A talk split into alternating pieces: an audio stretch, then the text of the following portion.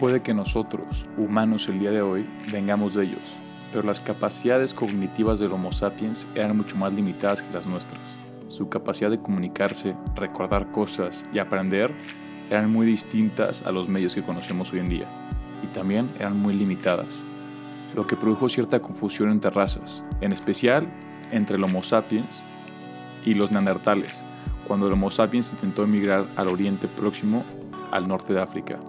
Su conquista del mundo duró entre 30.000 o 70.000 años, en los que el hombre tuvo que inventar la barca, la lámpara de aceite y las agujas, con las que tuvo luego la capacidad de coser y crear ropaje cálido, que le permitieron conquistar partes del mundo antes inalcanzables por sus climas muy fríos.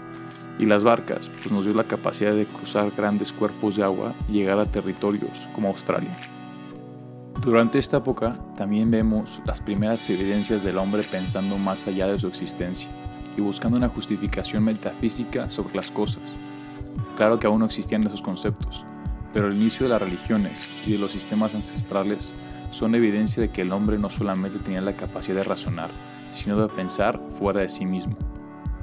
Alcanzar estos niveles de conocimiento no son un logro de un solo sujeto, por lo tanto regresamos al lenguaje del hombre y su capacidad de compartir información, mucho más detallada que otras especies del mundo y mucho más completa que sus sistemas de comunicación, porque el hombre no fue el primero y mucho menos el único.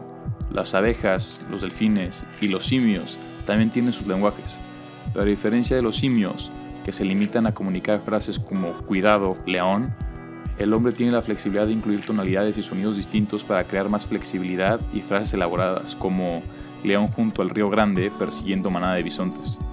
Nuestra capacidad de comunicarnos con más detalle, y no solo en forma de advertencia, pero también como un medio para compartir información y conocimientos, es lo que llevó al hombre a poder aprender sin necesidad de experimentar.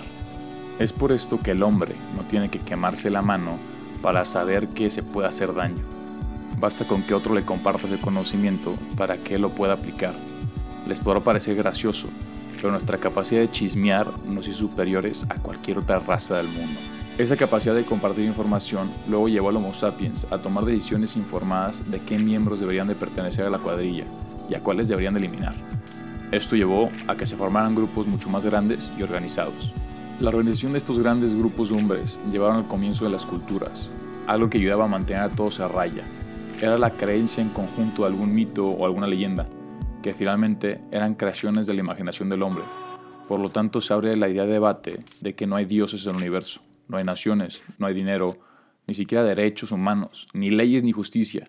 Solo existen los conceptos creados por la imaginación del hombre con tal de mantener un orden en sus sistemas comunales. Esa capacidad de crear una realidad imaginada es lo que nos ha permitido funcionar como sociedad por tantos milenios. Esa misma capacidad es la que nos hizo que el pueblo francés en 1789 pensara de un día para otro que tenía una soberanía y aún más importante, una dignidad que el Estado debería de respetar y proteger.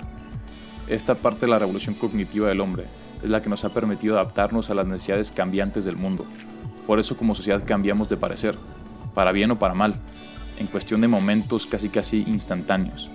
Pensemos en nuestra sociedad y la perspectiva que teníamos de las diferentes razas, Hace una década las mujeres no podían ni votar y al día de hoy tienen un papel importantísimo dentro de cada sociedad. A diferencia de otras especies animales, el hombre con su voluntad ha ido evolucionando de manera independiente a su genética y a su instinto, explicando aún otra vez por qué el hombre se ha postulado como la especie dominante del mundo. El hombre no depende de un cambio genético o ambiental para cambiar la manera en la que piensa o actúa.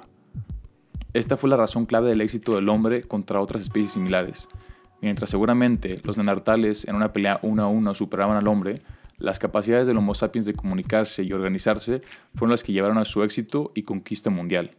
¿Qué otra razón crees que nos haya hecho superiores a todos los otros simios desarrollados? ¿Cómo piensas utilizar estos conocimientos a tu favor?